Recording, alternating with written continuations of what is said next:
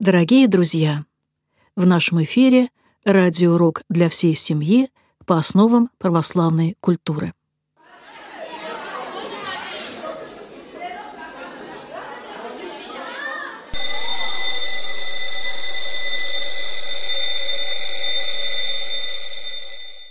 Здравствуйте, садитесь, пожалуйста, поудобнее.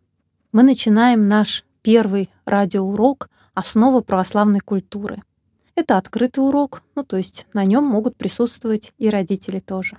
Я школьный учитель Наталья Эдуардовна Юферева. И на наших радиоуроках я постараюсь вам рассказать о том, как я провожу уроки основы православной культуры в обычной общеобразовательной школе. С 2012 года во всех школах России введен такой предмет «Основы религиозных культур и светской этики». У него есть несколько модулей, и один из этих модулей — основы православной культуры, где с точки зрения светской, такой культурологической, рассказывается о православной культуре, о православных ценностях, о том, во что верят православные христиане. И слушателями этих уроков, участниками, учениками являются дети, как правило, из нецерковных семей, для которых то, что, может быть, для людей церковных является очевидным, совсем таковым не является. Или даже какие-то понятия, которые для нас, взрослых людей, являются очевидными, совсем не являются очевидными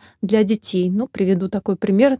Спросите детей в четвертом классе, да или хоть даже в пятом, что такое нравственность. Знаете, что они вам ответят?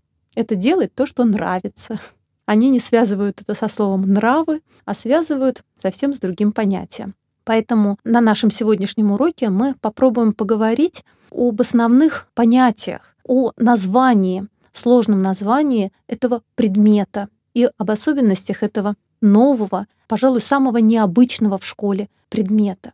Наш радиоурок адресован как детям разных возрастов, так и их родителям, которые не имели возможности изучать этот предмет в школе, поскольку он всего чуть больше 10 лет назад введен в школах. И он адресован также моим коллегам, учителям, которые, может быть, найдут что-то для себя полезное, какие-то приемы, которые я предложу, и они смогут их использовать в своей педагогической деятельности. Кстати, не только в преподавании ОРКС, как сокращенно называется этот предмет.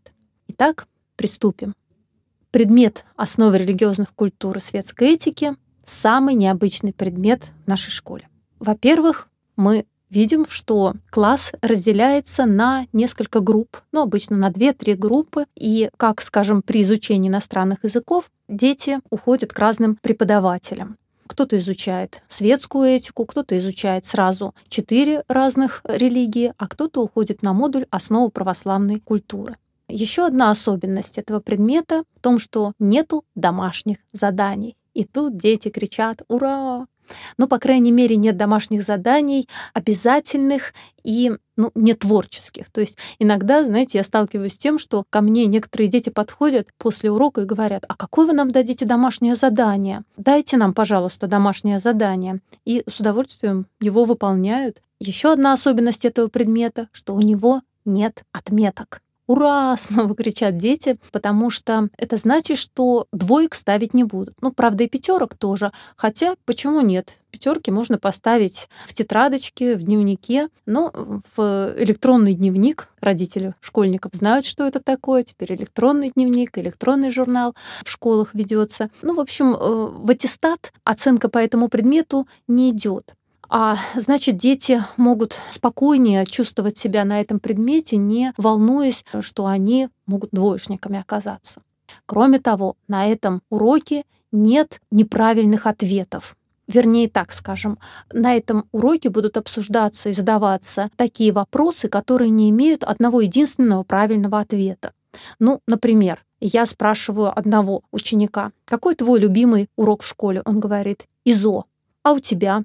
Он говорит, о, у меня физкультура. А третьего спрашиваю, а у меня математика. А у меня, говорит, четвертый ОРКС, потому что там домашних заданий нет и оценок не ставят. После этого я задаю вопрос, какой из предложенных ответов был неправильным? Ну, дети, естественно, смеются, говорят, тут все ответы были правильны. Так вот, на этом уроке обсуждаются такие вопросы, где важна не просто усвоение информации, которую дает учитель, но важно мнение каждого ученика, и именно в обсуждении, в рассуждении рождается какое-то понимание и приобретается знание. И я сейчас попробую это продемонстрировать, потому что когда мы начинаем изучать с детьми там, математику или литературу, или историю, биологию, там, в общем, более или менее понятно, что мы будем изучать. Ну, хотя тоже надо объяснить э, слово, стоящее в названии предмета. Обычно с этого начинается знакомство с историей, биологией, географией и так далее. А здесь сразу много слов, и далеко не все, или даже почти все они оказываются непонятны детям. Поэтому мы будем разбирать каждое слово. Итак, предмет называется «Основы религиозных культур и светской этики» а модуль «Основы православной культуры». И начнем с самого первого слова. Итак, основы. Что это такое?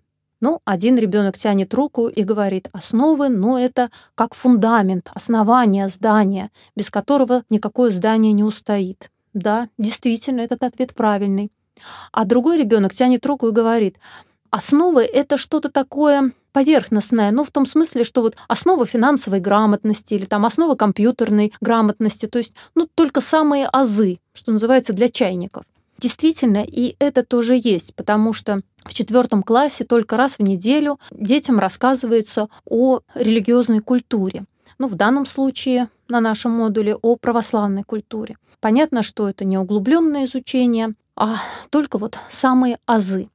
Итак, с первым, самым простым словом разобрались. А вот следующее слово – основы религиозных культур. Что такое религия? Спрашиваю я современных детей в обычной светской школе. И подчас я слышу такие ответы. Ну, это что-то, что было давно и где-то в деревне. То есть актуальность такого понятия, такого явления, как религия, она совсем не очевидна для наших современных школьников. И для того, чтобы они вышли на определение, на понимание, что такое религия, я им предлагаю такую игру. Я называю какие-то слова, а они говорят, относится это к религии или нет, потому что так сразу с бухты-барахта им сложно даже подобрать слова, как объяснить, что такое религия. Интуитивно они вроде понимают, но не могут объяснить, и поэтому говорят, что они не знают, что это такое. Ну, например, я им говорю «мяч», они говорят, нет, к религии не относятся. Я говорю, дом. Нет, не относится. Храм. Да, говорят они, относятся. Я говорю, икона. Да, относится. Свеча. Они говорят, ну, одни говорят, что нет, не относится. Свеча это, ну, освещение помещения. А другие говорят, вообще да, относятся. В храме ведь свечки ставят, я видел говорю, картина. Одни говорят, нет, картины в музеях висят, а другие говорят, ну ведь есть картины на священные какие-то темы. Ну и так далее. Там молитва, да, относится.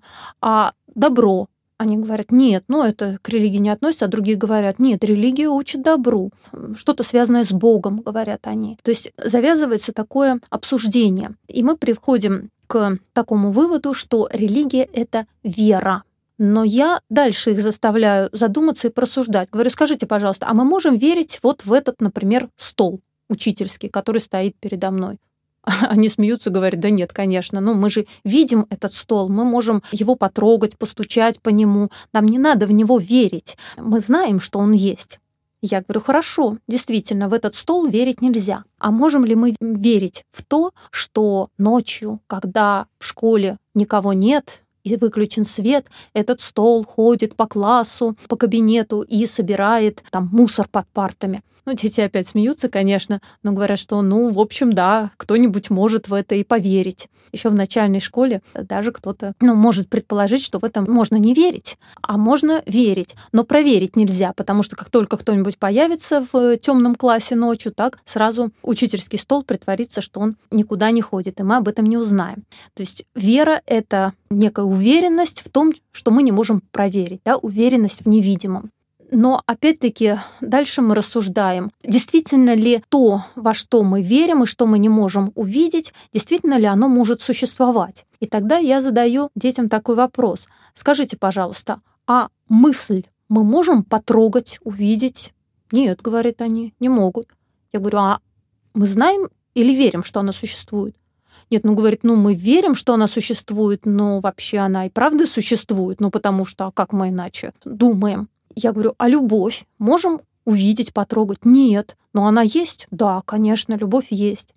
Но смотрите, ведь, наверное, мы можем представить себе такую ситуацию, что есть человек, который, ну, допустим, не знает, что такое любовь, но он просто ее никогда не испытывал, и он в нее не верит.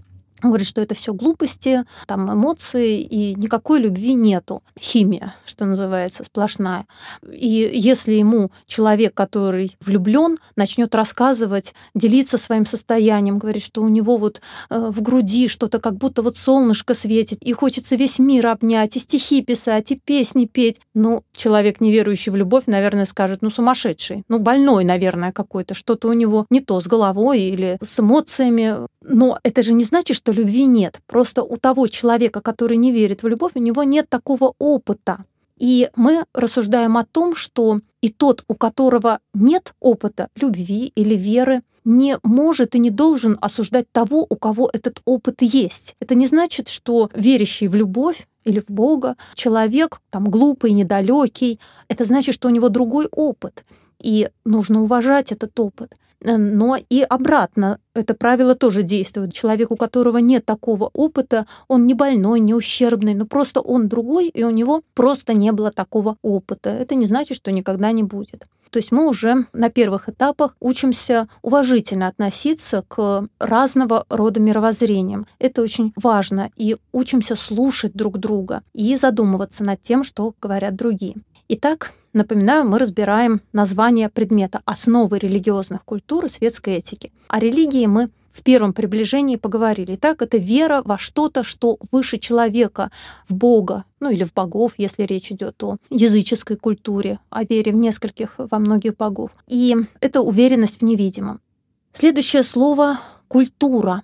И вот когда детей спрашиваешь, что такое культура, они говорят неизменно все говорят, дети отвечают одно и то же современные, что культура — это правило поведения. Ну, потому что культурный человек — это человек, который умеет себя вести. И для того, чтобы объяснить им, что явление культуры — это гораздо более глубокое, интересное, яркое, многогранное явление, чем только правила поведения, я придумала такой ход. Я говорю, хорошо, а представьте себе, что мы с вами хотим изучить, узнать культуру ну, какой-то другой страны, не знаю, например, Франции. Что нам нужно для этого сделать? Дети говорят, ну, конечно, прежде всего язык как-то выучить. Действительно, язык является центром, ядром любой культуры. И это понятие язык входит в явление культуры. Еще что? Ну, конечно, надо будет поехать нам во Францию, чтобы изучить ее культуру, ну и погулять там по городам, осмотреть достопримечательности, что такое. Здания, красивые здания. Это называется архитектура, говорю я детям. Значит, понятие архитектура тоже входит в явление культуры. Еще что мы сделаем? Ага, говорят, они расходятся и начинают фантазировать. Но мы пойдем в рестораны, попробуем блюда национальной кухни. Замечательно, значит, национальная кухня тоже входит в понятие культуры. Еще куда? В музеи. Это живопись, скульптура, э, в театр, в оперу, в балет. Все это мы говорим. Да, часто дети забывают еще об одном очень важном явлении, входящем в понятие культуры. Я говорю, вспомните, у вас даже есть такой предмет в школе, который изучается буквально с 1 по 11 класс. Они говорят, а, да, литература. Действительно, мы пойдем в библиотеку и вот на языке этой культуры или в переводе будем читать национальную литературу. Литература — это вообще концентрат смыслов и ценностей любой культуры. И еще такой интересный вопрос задаю. Скажите, пожалуйста, детям, а в кино мы с вами пойдем? Они говорят, ну да, если там хорошие фильмы. Я говорю, хорошо, значит, фильмы — это тоже культура, кино? И они часто что отвечают, современные дети? Ну, если советские фильмы, то да, то культура. То есть они чувствуют, что вот есть э, хорошее кино, тоже касается и мультфильмов, а есть то, что нельзя назвать культурой. Итак, мы с ними обсуждаем, что огромное количество прекрасных направлений, явлений нашей жизни входит в понятие культура. И еще один вопрос я им задаю. А парк — это культура? Да, говорят они, конечно, там можно гулять, любоваться. А лес? это культура, там же тоже красиво, деревья. Нет, говорят они, лес — это природа. А чем отличается природа, да, лес от парка? А то, что в парке ведь люди сами посадили деревья, там подстригли кусты. Ага, значит, культура — это то, что создано руками человека. Я говорю, хорошо, ну а помойка ведь тоже создана руками человека? Ну, дети смеются, нет, говорят, помойка — это не культура, это наоборот. Э, хорошо, тогда как мы определим, что есть культура? Ну, э, я преподаю в школе, которая находится не в центральном районе, из окон школы у нас не Эрмитаж виден, а обычные такие типовые здания, и я показываю детям в окно, говорю, скажите, пожалуйста, а вот это здание, которое мы видим в окне, это культура, это архитектура? Они говорят, нет, ну, так, строение.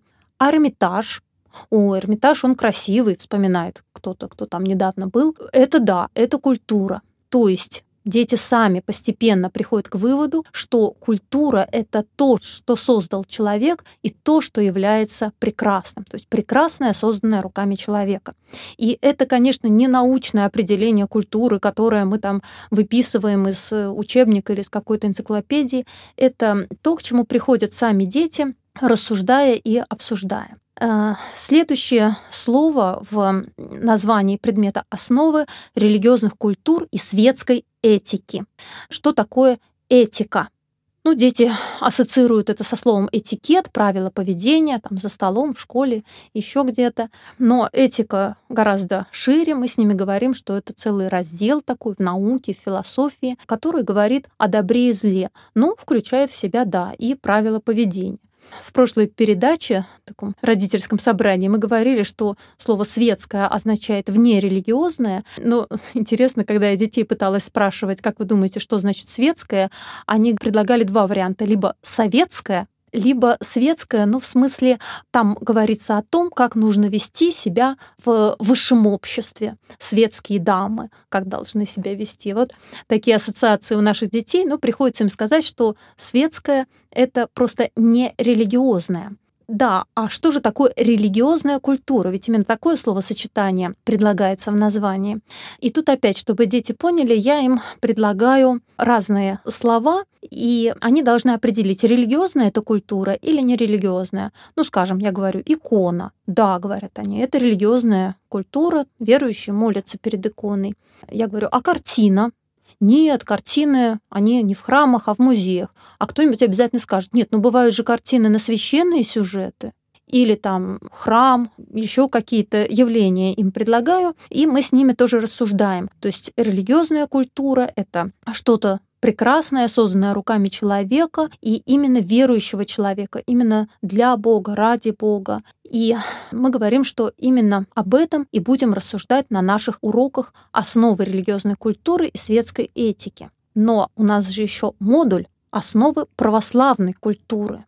И вот здесь приходится тоже с детьми проговаривать какие-то, казалось бы, такие очевидные моменты. Ну, скажем, я им пробовала задавать вопрос православие и христианство — это одна религия или разные? Ну, как правило, дети мне отвечали, что это разные религии. И вообще, что такое христианство? Когда дети начинают в тетрадках записывать это слово, чаще всего они пишут не христиане, а крестьяне и спрашиваешь их, кто такие христиане, они говорят, ну, которые там что-то в земле сажают, выращивают. Действительно, эти два слова очень похожи, и, наверное, раньше в нашей культуре происходило некое такое смешение этих понятий, наложение друг на друга, но детям современным приходится объяснять, что крестьяне — это те, кто работают на земле, а христиане — это те, кто верят в Иисуса Христа как в Бога. И дальше, когда мы говорим о православии, та же эта религия или другая, я им предлагаю такой образ. Образ апельсинчика. Вот говорю, представьте себе апельсин, который мы ну, делим на несколько частей. Апельсин — это христианство, это все верующие в Иисуса Христа, как в Бога. Но так случилось в истории, что в некий момент апельсин разделился на две части. Делим апельсин. Христианство раскололось на православных и католиков кто-то из детей обязательно вспомнит и ответит на вопрос, какие вы знаете православные страны, где именно православная культура является доминирующей. Ну, это, конечно, Россия, Э, кто-то вспомнит Грецию, Сербию, Болгарию, Украину, Белоруссию. Это страны православные. А вот э, с католиками приходится обычно так действовать. Э, я говорю детям, что, ну вот, для того, чтобы вы поняли, где католичество распространено, вспомните, пожалуйста, католики называют своего самого главного человека, вот священника, называют папой. А, говорят они, папа римский. А, ну если римский, Рим, это значит Италия, Италия, Европа. Мы говорим, в каких странах католическое вероисповедание распространено, католическая культура. Но потом, говорю я, произошло еще одно разделение да и не одно, конечно, но я не углубляюсь в эту тему на этих уроках, но просто чтобы они понимали, что от католичества откалывается еще такая часть протестанты, которые вот протестуют против определенных положений католицизма. И таким образом у нас получается вот три дольки апельсина, да, если вернуться к этому образу.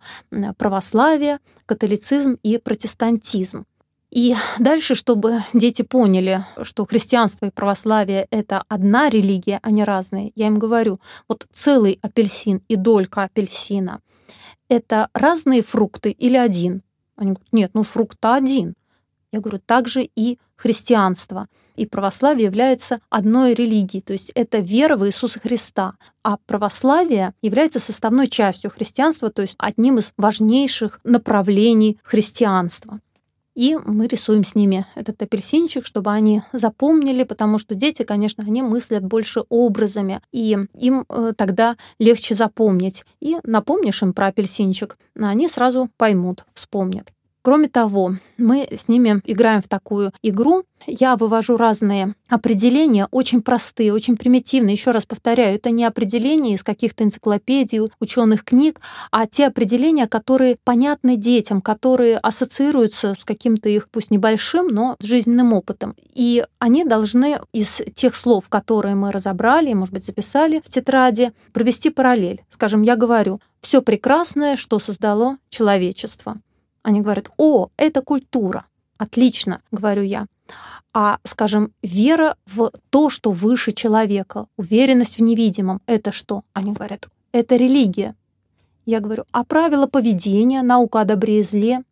Некоторые сбиваются и говорят, это культура. Нет, это, друзья мои, этика. А как мы назовем веру в Иисуса Христа?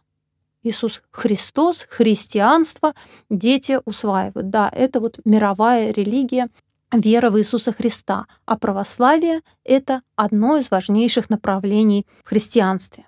Они записывают эти понятия с определениями в тетрадочку, и потом в течение всего учебного года они могут обращаться к этим определениям простым, понятным, э, чтобы освежить их в памяти. Ну и, наконец, для закрепления я им предлагаю такую игру с образами. Я вывожу на экран а сейчас практически во всех школах, во всех классах, ну, во многих, по крайней мере, есть экраны, так называемые интерактивные доски. Я вывожу некие картинки, которым дети должны дать название из тех понятий, которые мы разбирали. Ну, скажем, на экране изображен силуэт некоего человека с молитвенно сложенными руками. Они говорят, это религия. Ну, и надо аргументировать, потому что здесь явно человек молится, но мы не знаем, какому Богу он молится.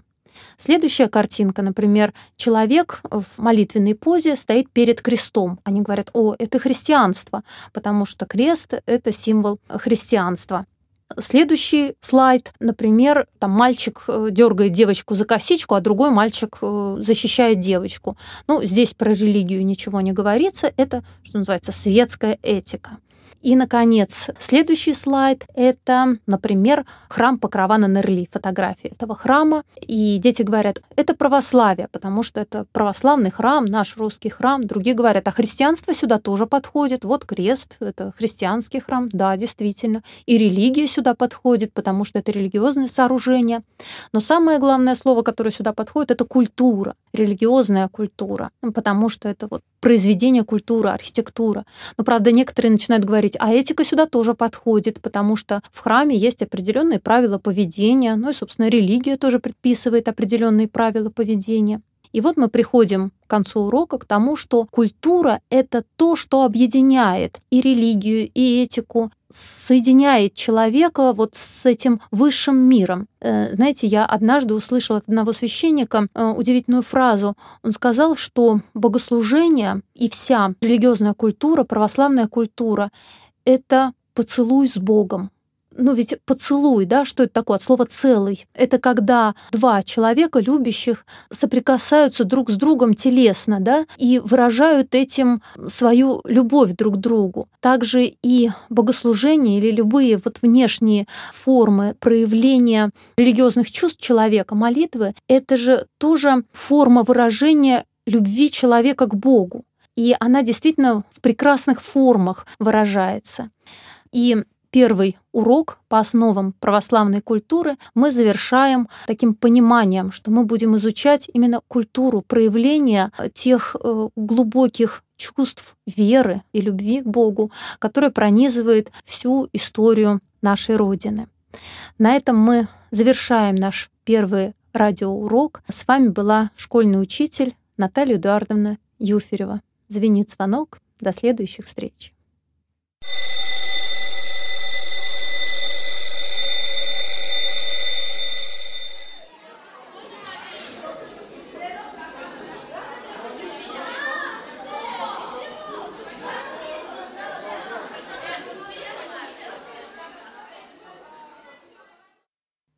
Дорогие друзья, радиоурок по основам православной культуры для вас провела Наталья Юферева.